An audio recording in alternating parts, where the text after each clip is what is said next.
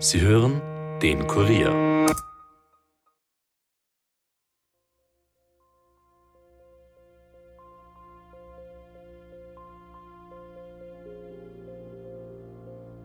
Die Mutter des Angeklagten wird befragt und wie es kritisch war, ist, hat sie den Stern angeschaut, das sehe ich auch noch heute von mir und der Stern hat mit dem Kopf genickt und sie hat sie dann vom Sessel fallen lassen.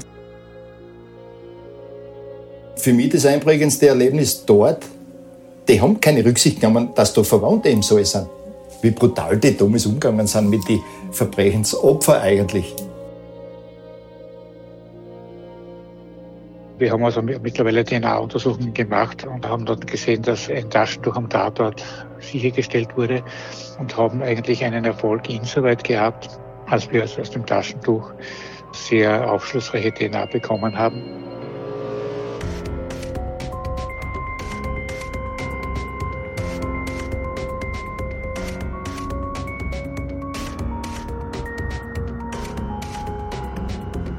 Herzlich willkommen zu Dunkle Spuren, dem True Crime Podcast des Kurier, in dem wir ungelöste Kriminalfälle aus Österreich neu aufrollen.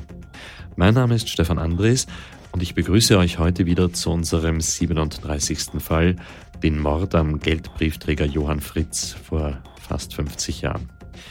Im ersten Teil haben wir ganz am Schluss gehört, dass damals ein 18-jähriger Schüler ins Visier der Ermittler geraten ist und dass diesem Schüler der Prozess gemacht worden ist, allerdings mit einem unerwarteten Ende.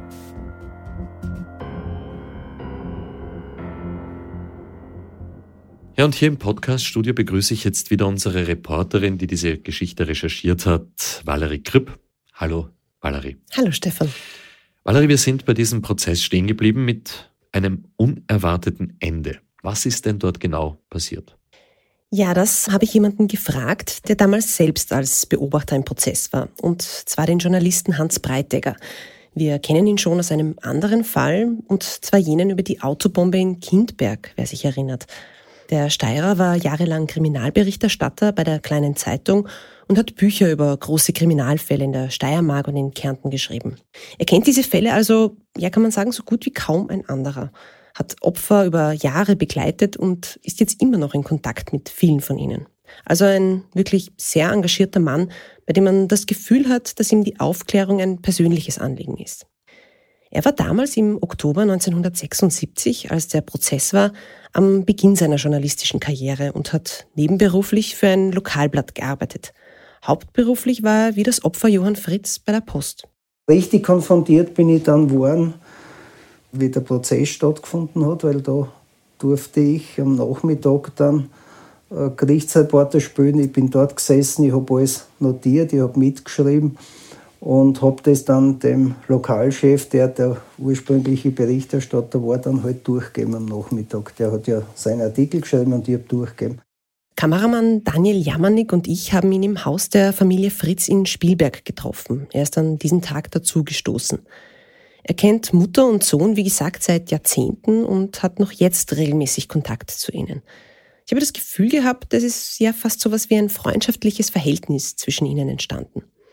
Wir sind alle zusammen am Esstisch in der Küche vor der giftgrünen Wand bei Krapfen und Kaffee gesessen und obwohl es schon fast 50 Jahre her ist, haben sich ein paar Szenen des Prozesses bei Hans Breitegger richtig eingebrannt. Was ich noch ganz genau noch so sehe, vor mir sehe, ist, wie die Mutter des Angeklagten wird befragt und der Staatsanwalt war der Dr. Hohmann. Und der hat die ein bisschen in die Enge getrieben. Da man das Gefühl gehabt, sie bricht jeden Moment jetzt zusammen. Aber nicht jetzt wörtlich, sondern äh, von ihrem Wissen her, weil man hat ja vermutet, dass sie weiß, ein bisschen mehr weiß, als sie zugeben hat. Aber es ist anders gekommen, wie es kritisch war. Es hat sie den Stern angeschaut, das sehe ich auch noch heute von mir. Und der Stern hat mit dem Kopf genickt und sie hat sie dann vom Sessel fallen lassen. Sie ist so weggekippt. Und dann ist meiner Meinung nach, das ist meine persönliche Meinung, ein entscheidender Fehler passiert, der nicht passieren hätte dürfen. Der Vorsitzende hat abgebrochen und hat nächsten Tag erst fortgesetzt. Und da haben halt viele gemeint, ich war damals auch als junger unerfahrener Journalist, aber die Meinung, die, das habe ich schon sehr kritisch gesehen damals und die habe ich Hab, der habe auch gesagt, das hätte eigentlich fortgesetzt werden sollen, ein Glas Wasser und dann hätte man so mhm. weitermachen. Also Hans Breitecker erzählt hier, wie die Mutter des Schülers bei ihrer Befragung vom Stuhl fällt, nachdem sie Blicke mit dem Anwalt des Burschen Michael Stern ausgetauscht haben soll. Man hört heraus, dass Breitecker ihr das nicht wirklich abgekauft hat, es also für eine Art Inszenierung gehalten hat, um unangenehmen Fragen aus dem Weg zu gehen. Eben weil er vermutet, dass sie mehr gewusst haben könnte. Ob das tatsächlich so war, wissen wir natürlich nicht. Vor Gericht ist es dann jedenfalls zu einer wirklich unglaublichen Szene gekommen, die die Familie, muss man sagen, ja, aufs Neue traumatisiert hat. Der Sohn hat uns davon erzählt. Für mich das einprägendste Erlebnis dort, die haben keine Rücksicht genommen, dass da Verwandte im Saal sind. Das ja, mich haben sie wohl rausgeschickt. Dich haben sie gebeten, dass du den Saal verlässt. Den Saal verlässt, ja. Genau. Und die haben gesagt, Gott, jetzt bringen sie den Kopf. Ja. Habe ich gesagt. Und das also das war extrem. Wie brutal die damals umgegangen sind mit den Verbrechensopfern eigentlich. Nicht mit den Angeklagten oder, oder Verdächtigen, sondern mit den Verbrechensopfern. Die beiden sprechen es gar nicht richtig aus, weil es sie immer noch so fassungslos macht. Und es ist wirklich kaum zu fassen. Aber tatsächlich hat der Staatsanwalt beim Prozess den abgetrennten Kopf von Johann Fritz herausgeholt und dem Angeklagten vors Gesicht gehalten, mit der Frage, ob er das Opfer kennt. Und die Familie sitzt in der ersten Reihe und muss das mit ansehen. Die haben damals den echten Kopf vom Johann Fritz einfach so hergezeigt? Ja, genau. Unfassbar, oder? Diese Bilder haben sich bei Ihnen natürlich eingebrannt. Ja, klar, das kann man verstehen. Aber gut, das ist jetzt wirklich Jahrzehnte her und damals hat man sich über sowas wahrscheinlich überhaupt noch keine Gedanken gemacht. Valerie, wie ist denn der Prozess danach weitergegangen? Wie ist er ausgegangen? Wir reden doch die ganze Zeit von einem unerwarteten Ende. Tja, dieses Urteil hat nicht nur die Familie verwundert, sondern auch den Journalisten Hans Breitegger. Das Urteil selber ist ja für uns dann relativ überraschend gekommen. Okay, ja. Also ich persönlich habe nicht gerechnet mit einem Freispruch. Es war schon sehr dichte Indizienketten. Mhm. Aber es ist halt, ja, man muss zur Kenntnis nehmen, mhm. es ist so passiert also wie jetzt, der ist freigesprochen worden, trotz dieser blutigen Hose und trotz der Nähe zum Tatort? Ganz genau. Hans Breitegger und die Familie Fritz sind überzeugt, dass es vor allem zwei Faktoren waren, die zum Freispruch geführt haben. Einerseits die Unterbrechung bei der Aussage der Mutter. Ihrer Meinung nach wäre bei einer weiteren Befragung durchaus etwas ans Licht gekommen. Und andererseits die Tatsache, dass der Schüler von einem Staranwalt aus Wien vertreten worden ist. Das war nämlich Michael Stern, wirklich eine Koryphäe auf seinem Gebiet und zu dieser Zeit bekannt für seine starken Plädoyers als Strafverteidiger. Naja, der Michael Stern, den kennt man in Österreich. Der alte Stern ist er ja auch genannt worden und er ist wirklich sehr alt geworden, über 100 Jahre, wenn ich mich richtig erinnere. Der ist aber auch schon vor langer Zeit verstorben. Der Stern hätte uns natürlich sehr viel mehr über die andere Seite und den damaligen beschuldigten Burschen erzählen können, nicht? Ja, das stimmt. Mich hat natürlich die Perspektive des Schülers besonders interessiert. Und der Angeklagte vor Gericht, was hat der da für ein Bild abgegeben?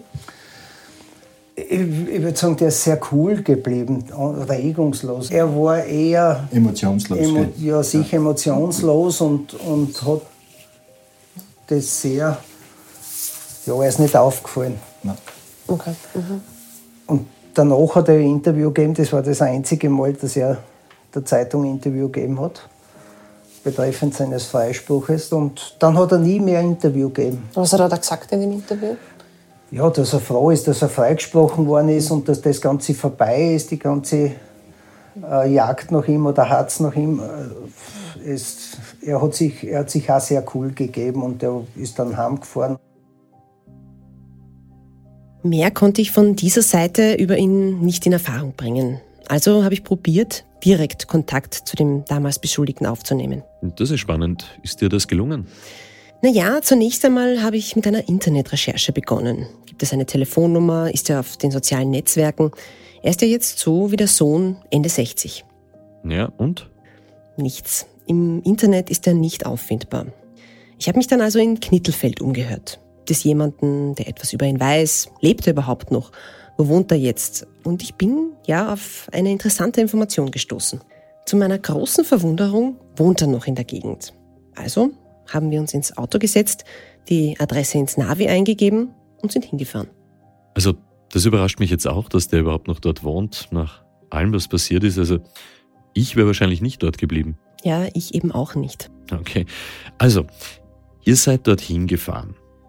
War er zu Hause? Naja, zunächst einmal bin ich ausgestiegen, um das Haus zu suchen. Ich habe nämlich nicht die genaue Adresse gehabt, sondern nur die Straße. So, ich suche jetzt hier das Haus vom damals Verdächtigen, der ja freigesprochen worden ist. Bin jetzt hier in seiner Wohnstraße.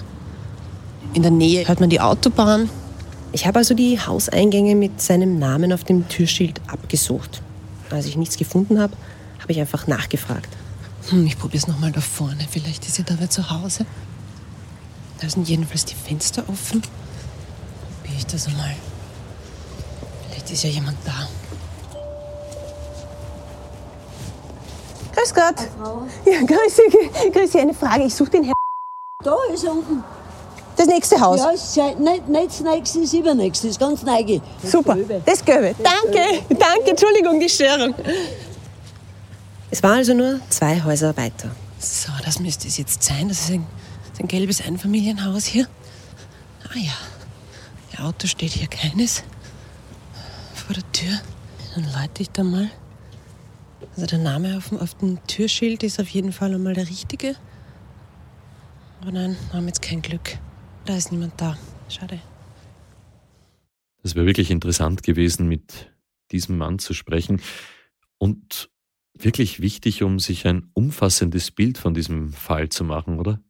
Ja, das sehe ich auch so. Wobei natürlich unklar ist, ob er mit mir überhaupt geredet hätte. Hm. Er hat den Medien ja nur ein einziges Interview gegeben und das war gleich nach dem Prozess. Aber eine Sache war dann doch bemerkenswert. Und welche? Er lebt nicht nur in derselben Gegend wie damals. Sein Haus liegt nur ein paar hundert Meter vom Grundstück der Familie Fritz entfernt. Mir ist das nicht gleich aufgefallen, weil wir von der anderen Seite gekommen sind. Aber danach habe ich erfahren, dass sie sich sogar regelmäßig begegnen. Das, das muss ja für beide Seiten eine unglaubliche Belastung sein. Vor allem, wenn man daran denkt, dass die Familie Fritz ihn eigentlich bis heute verdächtigt.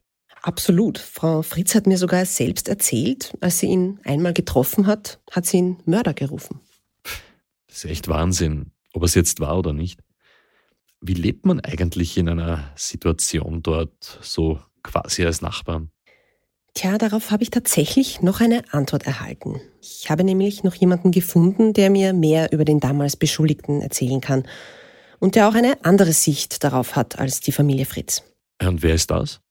Sein Name ist Hans Tafner. Er ist ein Jahr nach dem Mord zur Gendarmerie in Knittelfeld gekommen und hat sich intensiv mit dem Fall beschäftigt.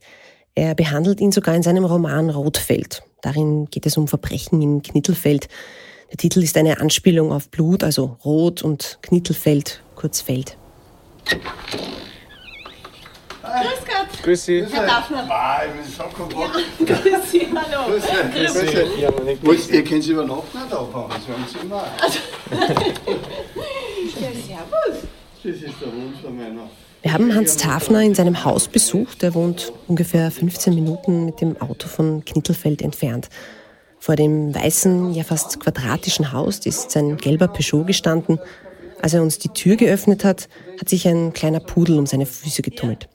Er hat uns freundlich begrüßt und in sein Büro am Dachboden des Hauses gebeten. Wir haben uns dann gegenüber an seinen großen weißen Schreibtisch gesetzt. Als es zu diesem Fall gekommen ist, am 2. Dezember 1975, war ich noch nicht Exekutivbeamter. Ich bin ein Jahr später in den Gendarmeriedienst eintreten und habe mich dann weitergebildet und war dann 30 Jahre in der Kriminalabteilung tätig. Meine Hauptaufgaben waren zuerst äh, die Mordgruppe, die Brandgruppen, Sittlichkeitsgruppen. Das waren diese Abteilungen, die mich sehr interessiert haben. Zu diesem Briefträgermord äh, kann ich sagen, dass ich mich mit einem dienstlich auch beschäftigt habe. Und zu den Personen, die dort mehrere Rollen gespielt haben, sei es der Opfer, der später dann der mutmaßliche Täter, die sind mir alle persönlich bekannt. Zum einen, weil ich mit ihnen aufgewachsen bin, zum anderen, weil ich in meinem Umfeld die ständig treffen habe können. Wichtig zu wissen ist, dass er in dem Fall nie selbst ermittelt hat. Er hat aber natürlich einen guten Einblick gehabt. Warum kommt man auf diesen Maturanten?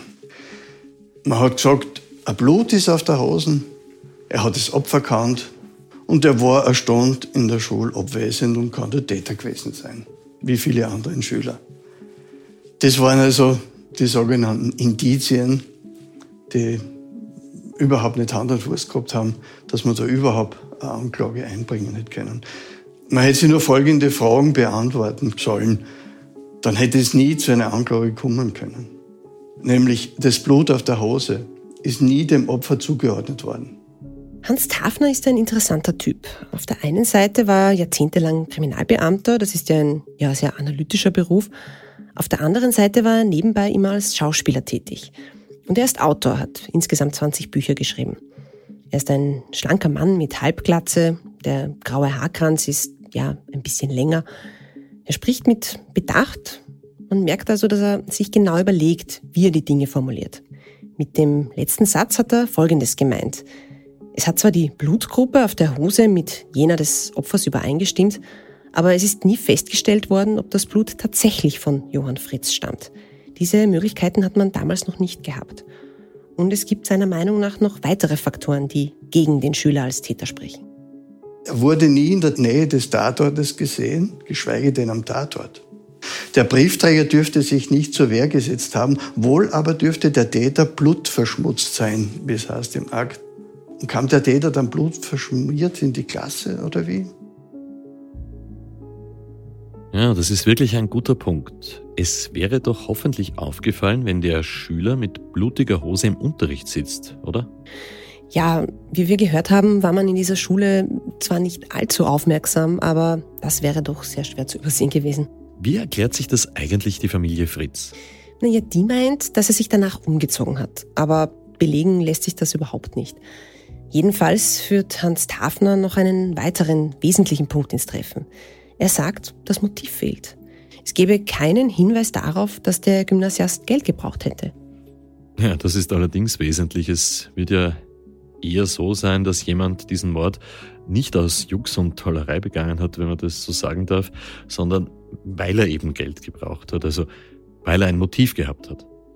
Genau. Jedenfalls sieht Hans Tafner den damals Beschuldigten als entlastet an. Und es empört ihn wirklich sehr, wie mit ihm umgegangen wird. Als wir darüber gesprochen haben, war ja das Ruhige in seiner Stimme plötzlich verschwunden.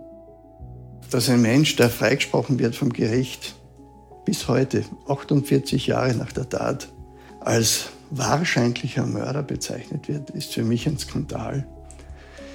Ein Skandal deswegen, dass erstens niemand eingeschritten ist von Seiten der Justiz und dass Medien, sowohl Print als auch Fernsehen, immer wieder der Meinung waren, es hätte nur der Beweis gefehlt. Das ist für mich unglaublich. Dieser Mann ist freigesprochen worden und es gibt überhaupt keine Indiz dafür, dass er es gewesen sein kann. Zusätzlich findet man noch immer in den Artikeln, wie er da abgebildet wird mit einer, wobei die Augen äh, geschwärzt sind, wo ihn jeder kennt. Das ist lächerlich. Auch bei den Lesungen, die er immer wieder in der Gegend abhält, würden Leute auf ihn zukommen und sagen, der war doch der Mörder. Also dieses Stigma bleibt an ihm trotzdem Freispruch haften. Darüber hat er sogar einmal mit ihm gesprochen. Ja, er versteht es auch nicht, wie da gegen ihn vorgegangen wird, wo ihm immer wieder vorgehalten wird. Vielleicht jetzt wenig, aber damals sehr intensiv.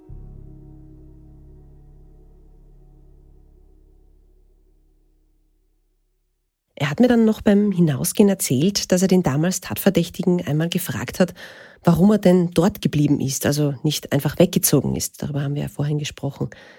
Und er hätte geantwortet, dass das umso mehr wie ein Schuldeingeständnis gewirkt hätte. Mhm. Das kann natürlich schon sein, aus seiner Sicht. Aber wenigstens hätte er so den Anfeindungen aus dem Weg gehen können. Aber Valerie, was ich mich jetzt schon frage, wenn er es nicht gewesen ist, wer dann? Wer käme sonst als Täter in Frage? Hat der Hans Tafner dazu eine Theorie? Nein, nichts Konkretes. Ähm, aber er meint, dass es schon jemand von dort gewesen sein muss. Einfach weil derjenige die Route von Johann Fritz gekannt haben muss. Also gut, Valerie, der Hans Tafner hat natürlich in vielen Punkten recht, aber wie lässt sich dann dieser Blutfleck sonst erklären, wenn es dieser Bursche nicht gewesen ist?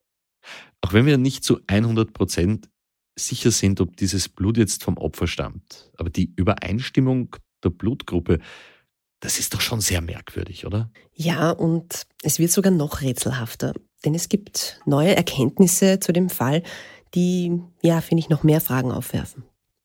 Vor circa zwei Jahren haben die Staatsanwaltschaft Leoben und das Cold Case Management im Bundeskriminalamt beschlossen, sich den Fall noch einmal anzuschauen und die Beweisstücke mit modernen Methoden zu untersuchen. Und dabei sind sie auf etwas Interessantes gestoßen.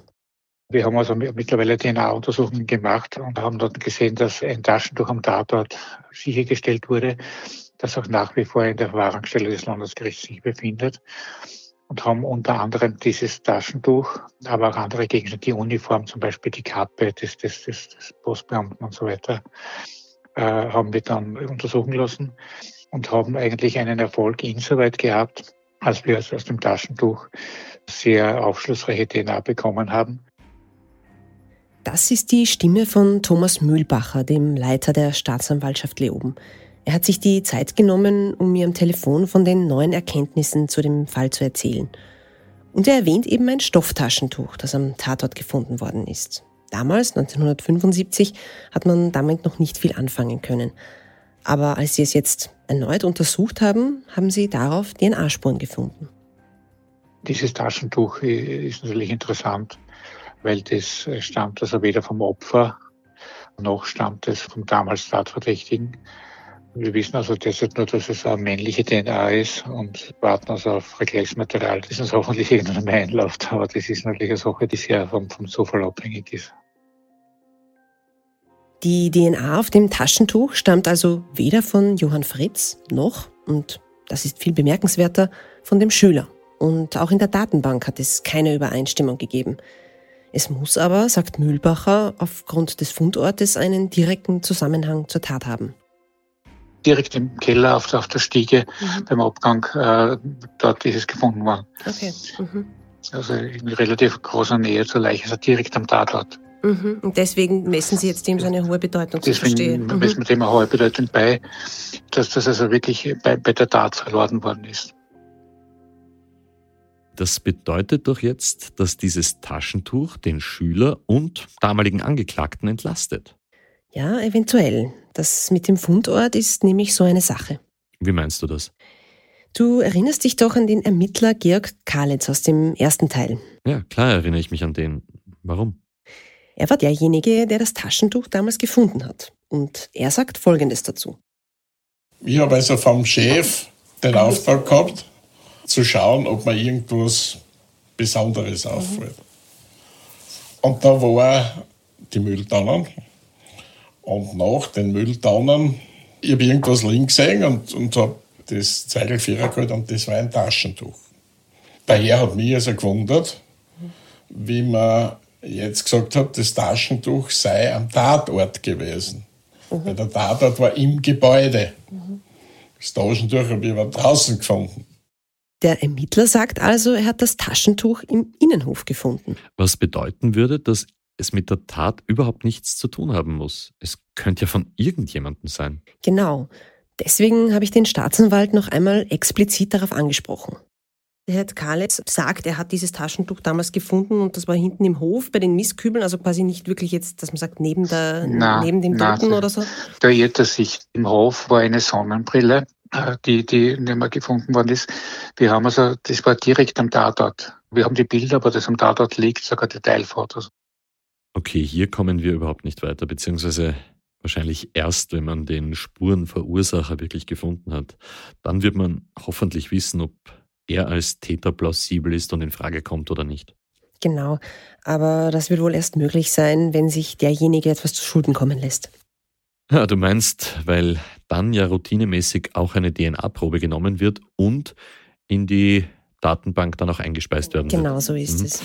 Solange das nicht passiert, tappt man also weiterhin im Dunkeln. Ja, nicht ganz. Es Mhm. gibt nämlich noch einen zweiten Ermittlungsstrang, wie mir Staatsanwalt Thomas Mühlbacher erzählt hat. Wir haben äh, gesehen, dass äh, sehr viele Fotos noch da sind, sowohl Mhm. bei der Gerichtsmedizin als auch bei der Polizei. Und haben also diese, diese Fotos des Tatortes und, und auch der Verletzungen zusammengesammelt und äh, versuchen jetzt mit einem Computerprogramm diesen Geschehensablauf ein bisschen näher zu konkretisieren, weil das immer das Problem war, dass wir zum Beispiel keine Tatwaffe gefunden haben oder man damals 75 keine Tatwaffe gefunden hat Mhm. und wir nicht wissen, womit also diese Verletzungen herbeigeführt worden sind. Es kann äh, ungefähr beschrieben werden, dass es äh, äh, unter Umständen ein Hammer oder etwas gewesen sein könnte. Aber um das genauer zu klären, haben wir also jetzt vor einigen, eh schon einigen Monaten wieder ein Gutachten in Auftrag gegeben, das einmal darzustellen mit modernen Methoden computergestützt, um vor allen Dingen sicher zu gehen, war das ein Täter oder was unter Umständen zwei oder mehrere Täter. Man erhofft sich also neue Erkenntnisse durch die vielen Fotos, die am Tatort gemacht worden sind. Einerseits zur Anzahl der Täter, andererseits zur Tatwaffe. Bei der Recherche sind mir immer wieder unterschiedliche Theorien begegnet, womit Johann Fritz erschlagen worden ist. Da wird recht viel spekuliert. Einmal war zum Beispiel von einer Mopedkette die Rede.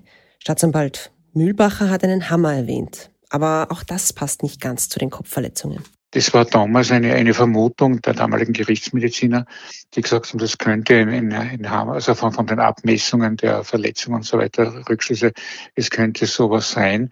Aber man hat also nie etwas gefunden, was man mit den Verletzungen vergleichen könnte. Und jetzt versuchen wir eben die Verletzungen, die ja dokumentiert sind, computergestützt genauer auszuwerten und vielleicht ein bisschen was Näheres sagen zu können über die Herbeifallen dieser Verletzungen. Das bedeutet also, man muss erst einmal abwarten, was diese Untersuchungen ergeben. Dann kann man vielleicht mehr sagen. Ich verstehe, die Behörden stecken hier also noch mittendrin in den Ermittlungen. Sag Valerie, zwei Dinge beschäftigen mich nach wie vor. Wir haben doch ganz am Anfang darüber gerätselt, warum nicht das ganze Geld mitgenommen worden ist, das Johann Fritz dabei gehabt hat. Hat man eigentlich jemals herausgefunden, warum das so sein könnte? Nein, ich habe gehofft, dass ich darauf eine Antwort finden werde, aber leider nicht. Es gibt meines Erachtens zwei Erklärungen. Entweder hat der Täter auf die Schnelle nicht alles entdeckt oder er ist von jemandem gestört worden, zum Beispiel von der Putzfrau. Also vielleicht war der Täter noch im Keller, als sie den Müll hinausgebracht hat und als er sie gehört hat, ist er ja schnell abgehaut. Aber das sind jetzt nur Spekulationen von mir. Ja, Absicht wird es wahrscheinlich keine gewesen sein. Ja, eher nicht. Und die andere Sache, du hast von zwei Dingen gesprochen, die du wissen möchtest. Ja, äh, die Hose. Ich weiß, ich wiederhole mich da jetzt, aber gibt's irgendwelche neuen Erkenntnisse dazu? Ja, das ist interessant. Da muss ich kurz ausholen. Bei den Recherchen in Knittelfeld ist mir immer wieder etwas untergekommen, was mich stutzig gemacht hat. Mir ist von unterschiedlichen Seiten erzählt worden, dass es neue Erkenntnisse zu dem Blutfleck auf der Hose gibt. Und die besagen, es sei gar kein Blut gewesen, sondern Schlamm. Schlamm? Wie bitte kann das sein? Ja, das habe ich mich auch gefragt. Wie hätte sich die Gerichtsmedizin damals so irren können? Ich meine, natürlich waren die Methoden damals nicht so ausgefeilt wie heute, aber ob das jetzt Menschenblut ist oder nicht, das hat man natürlich schon feststellen können. Das Ganze klingt für mich irrsinnig suspekt. Eben. Und weil das so suspekt klingt, hat das Gerüchte ins Rollen gebracht, dass ja in der ganzen Sache vielleicht etwas vertuscht worden ist. Meinst du damit, die Behörden hätten hier irgendwie bewusst falsche Informationen verbreitet oder wie? Also, Valerie, warum sollten die das machen? Ja, gute Frage. Wie das bei Gerüchten so ist, führt ja eines zum nächsten und irgendwann weiß man nicht mehr, was man glauben soll. In Knittelfeld hat das jedenfalls die Theorie befeuert, dass einflussreiche Leute an der Tat beteiligt gewesen sein könnten. Und deswegen habe man jetzt den Schlamm vorgeschoben, damit die Sache ein für alle Mal vom Tisch sei. Okay, das klingt jetzt nach einer Verschwörungstheorie. Ja. Was hätten eigentlich diese einflussreichen Leute für ein Interesse am Tod von einem Geldbriefträger haben sollen? Naja, es wird spekuliert, dass der Schüler nicht allein gehandelt habe, sondern Freunde von ihm dabei gewesen seien. Und die seien eben Kinder von wohlhabenden Knittelfeldern gewesen. Das sei auch der Grund gewesen, warum sich der Gymnasiast den Staranwalt Stern aus Wien habe leisten können. Das hat mich vorhin auch etwas gewundert, aber gibt es dafür irgendwelche weiteren Anhaltspunkte? Also mir ist in meinen Recherchen nichts Handfestes untergekommen. Es hat nie weitere offizielle Verdächtige gegeben. Andererseits muss man sagen, dass es in dem Fall einfach zu viele unbekannte Faktoren gibt. Wer weiß, vielleicht gibt es Mitwisser, vielleicht nicht. Wir wissen es einfach nicht. Jedenfalls habe ich natürlich Staatsanwalt Thomas Mühlbacher darauf angesprochen und was er geantwortet hat, war wirklich interessant.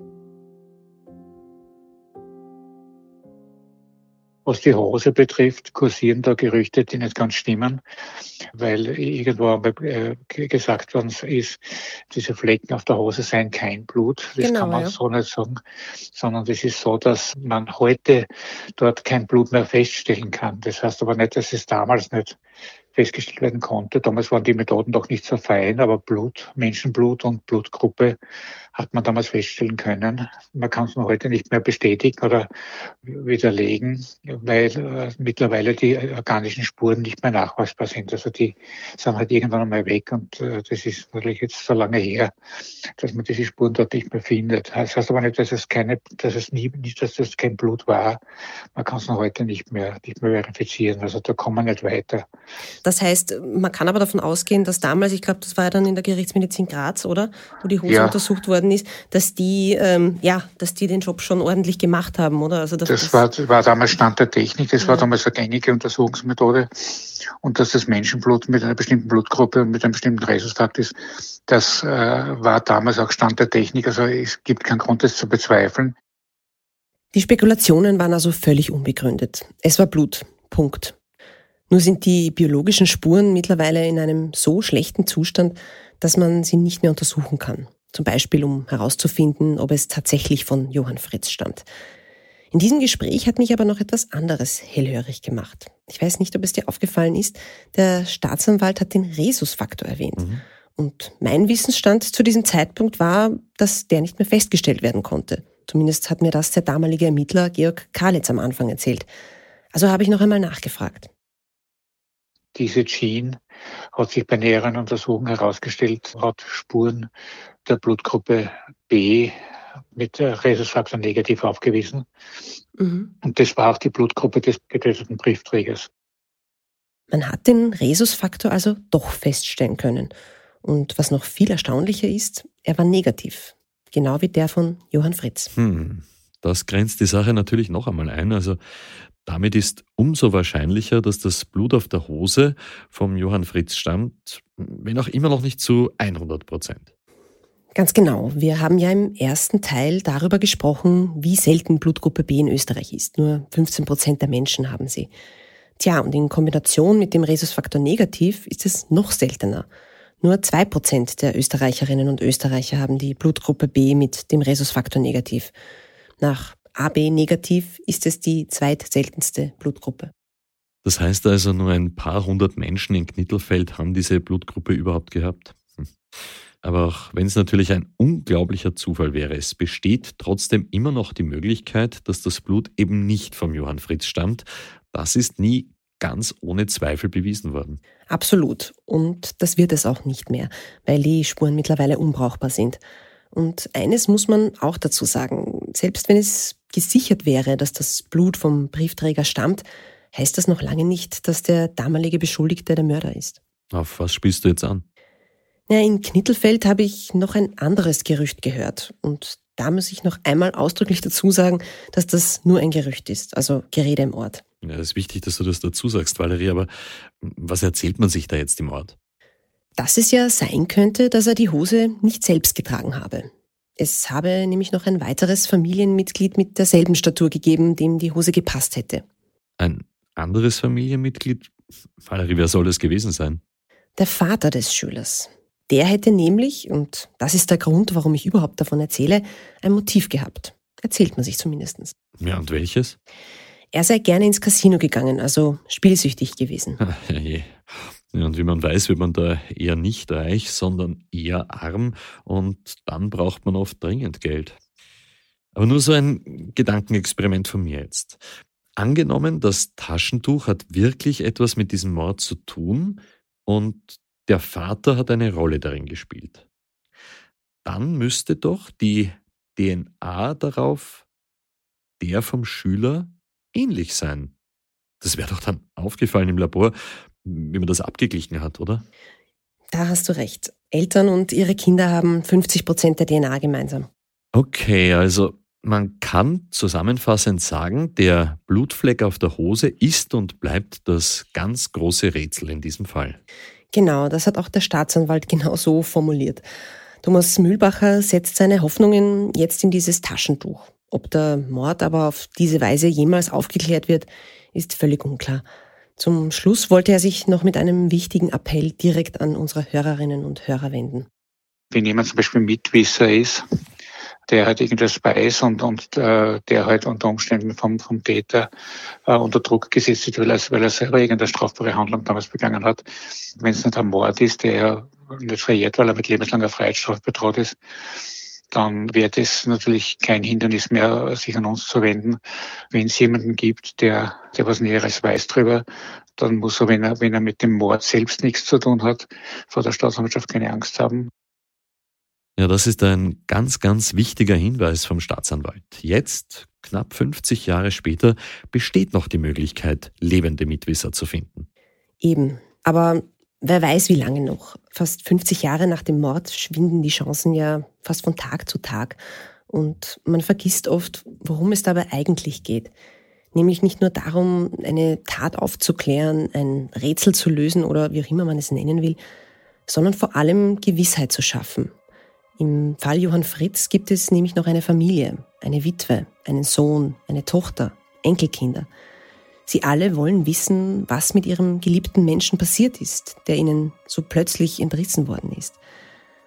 Der am diesem 2. Dezember 1975 einfach nicht, so wie sonst, von der Arbeit nach Hause gekommen ist. Das lässt ihnen bis heute keine Ruhe. Was wäre Ihr größter Wunsch? Unser Wunsch wäre, das gibt nur zwei Möglichkeiten, dass diese Mitwisser oder Mittäter durch die Unterstützung von euch alle miteinander so eingeschüchtert werden, wenn permanent immer was kommt, dass sie irgendwann die Fassung verlieren oder wenn sie im Sterbebett liegen, dass sie sich erleichtern und was sagen.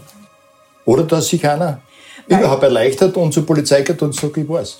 Diese zwei Möglichkeiten sind da, mhm. wenn er noch lebt, muss man dazu sagen.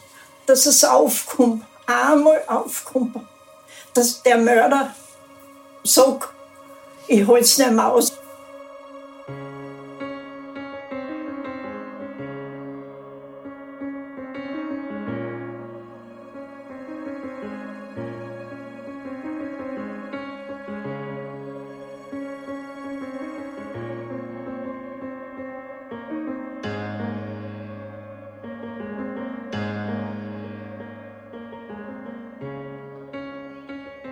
Wir danken der Familie Fritz, dem Journalisten Hans Breitegger, den Ermittlern und der Staatsanwaltschaft für die Unterstützung bei der Aufarbeitung von diesem Fall und den Experten, die sich hier bereit erklärt haben, mit uns zu sprechen.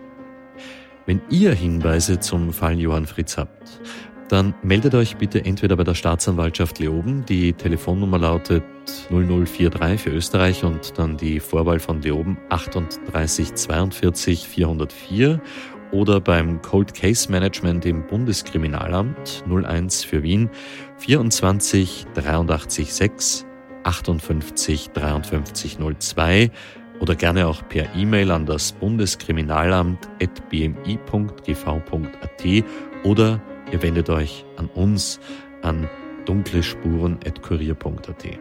Wenn euch dieser Podcast gefallen hat, dann hinterlasst uns bitte eine Bewertung in eurer Podcast-App und Erzählt vor allem euren Freundinnen und Freunden davon. Und ihr könnt uns auch auf Instagram folgen.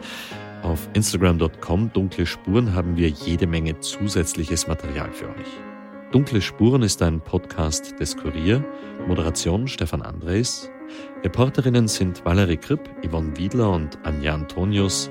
Ton, Videos und Schnitt Daniel Jamanek und Dominik Kanzian. Die Titelmusik von Tobias Schützenberger, produziert von Elias Nabmesnik.